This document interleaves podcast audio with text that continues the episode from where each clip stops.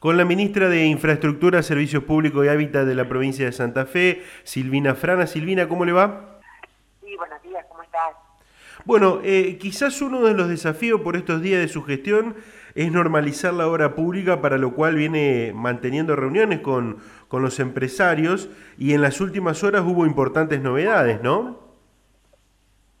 Sí, la verdad que nosotros este, permanentemente estamos tratando de, resolver este, un problema de de un alto nivel de endeudamiento en este ministerio y bueno, ya por el mes de diciembre intentamos hacerlo con una ley de necesidad pública que la oposición mandó al archivo, ni siquiera la discusión. Hubiera sido todo muy distinto si en aquel momento hubiéramos podido resolver esta situación. Y bueno, hoy este, esta ley se terminó dictando en el momento de la pandemia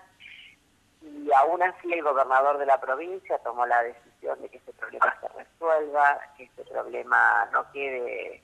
digamos, este, librado al azar, que,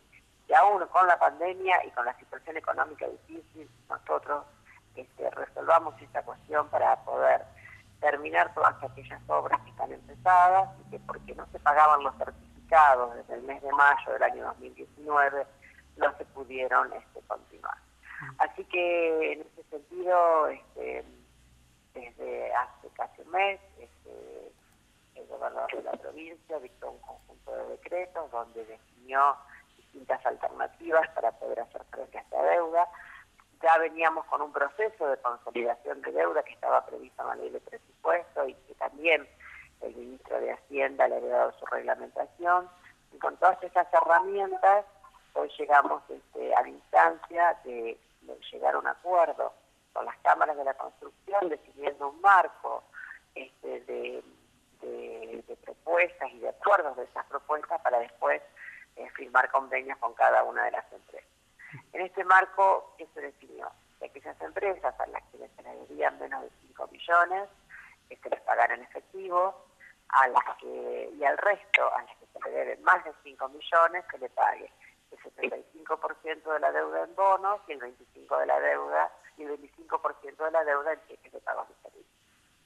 Bien. Eh, eh, Silvina, hay, hay obras eh, emblemáticas paradas en distintas ciudades de, de, la provincia, obras de edificios educativos, culturales, sanitarios. ¿Hay prioridades en la agenda del Ministerio, del Gobierno de, de, la provincia, más allá obviamente desde la, de las obras de la salud, no? Básicamente, como vos bien decís, las obras que tienen que ver con la estructura sanitaria son prioritarias, fueron prioritarias desde el primer día que se declaró la, la pandemia, así fue que pudimos terminar este, tres hospitales que estaban en marcha, pudimos este, en menos de 40 días terminar un hospital modular en Granadero Baigorria con el trabajo de la Nación, la provincia y la municipalidad, este, terminamos centros de salud, generamos centros de aislamiento, digo, todo ese trabajo se va a seguir realizando porque este, además hoy podemos decir que, que la provincia de Santa Fe tiene un 100% más de estructura sanitaria que el año pasado. Entonces, toda esa estructura no solamente se va a utilizar para la pandemia, sino también para aquellos momentos en que este, las enfermedades respiratorias generen un pico de demanda y que el año pasado incluso faltaron camas para atender a todo. Así que hoy en este sentido el esquema de salud eh, sigue siendo una prioridad que va a seguir trabajando. Obviamente en el tema de educación, Omar Perotti le da una importancia muy particular a este tema y una importancia este, superlativa, así que así este, se van a, van a terminar algunas obras que, que se iniciaron, como el De Formación de la Ciudad de Reconquista, o este, el, también en la ciudad de Rosario. Digo que me acuerdo que son los que están más próximos a terminar, tener ya un compromiso concreto. También las obras que tienen que ver con, con seguridad. Así que bueno, este, y obviamente desde Vialidad Provincial se está trabajando también en una, de priorización en el tema de las rutas. Eh, ministra, bueno, eh, eh, en, esta, en esta entrevista la idea es repasar algunas actividades que, vino trabajando su, su, cartera y por supuesto usted junto al gobierno. una de las cuestiones tiene que ver que durante, durante la semana han anunciado medidas para, para ayudar a sectores productivos e instituciones que han sido perjudicados económicamente por la, por la pandemia del COVID-19. ¿Qué nos puede contar sobre esto? una conferencia de prensa junto al ministro el ministro de Desarrollo Social, el ministro de la Gestión Pública, anunciando un conjunto de medidas que tienen que ver con una asistencia financiera a actividades que hoy por hoy, producto de la pandemia, están absolutamente paradas. Eh, muchas de esas medidas acompañadas también por los sistemas tarifarios. Y hubo un anuncio que, que tiene mucha relevancia, como fue definir tarifa cero para agua y luz para los clubes de barrio y una fuerte medida de acompañamiento a las medidas de desarrollo social y de políticas sociales donde queremos que el Estado esté presente en cada barrio y en cada lugar y sabemos que los clubes de barrio no solamente son un lugar de contención y de generación de oportunidades, también en esta, oportunidad muchos de ellos este, tuvieron un papel relevante a la hora de acercar este, los bolsones de alimentos, a la hora de contener a la gente allí es una definición concreta, pero seguimos trabajando en respuestas, esto no se termina en una conferencia de prensa, día a día tomamos notas de las necesidades, de las demandas y a partir de aquí se generan respuestas concretas y es lo que pretendemos hacer todos los días. Bien, y otra de las novedades tiene que ver con esto que han eh, firmado, eh, este convenio que han firmado con el Gobierno Nacional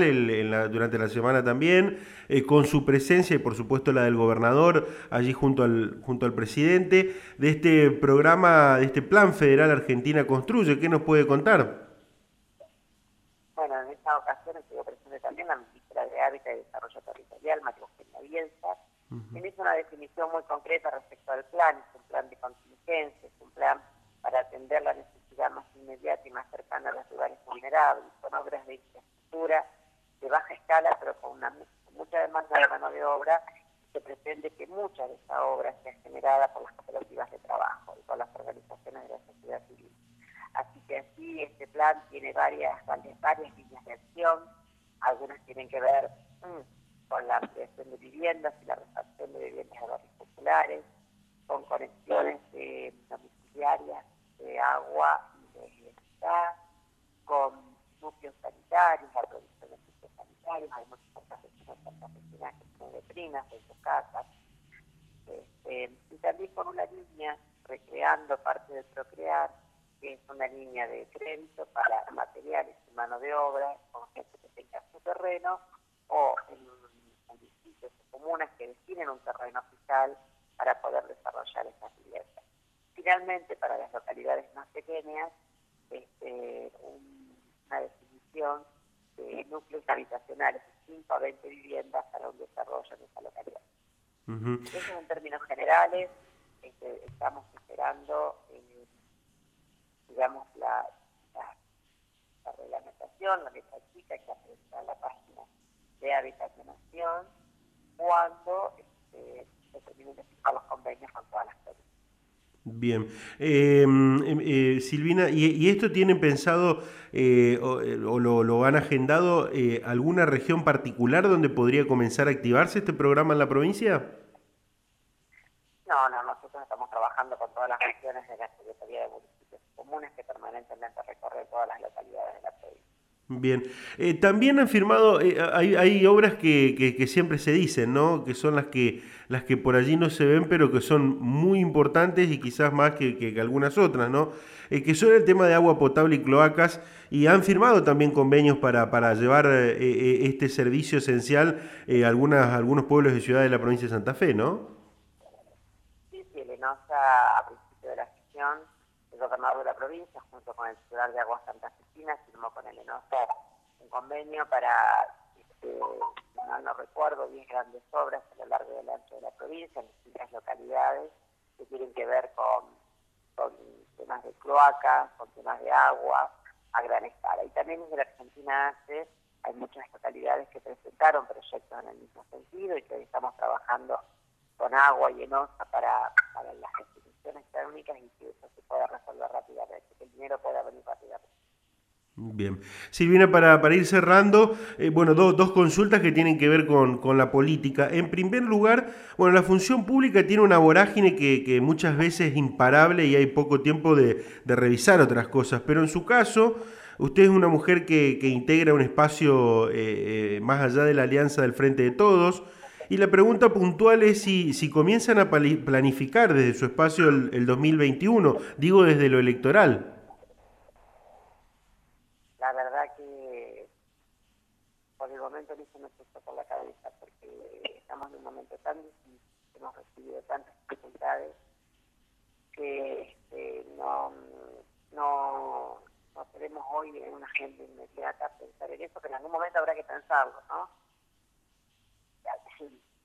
Desconozco su pregunta, pero la verdad que en este momento,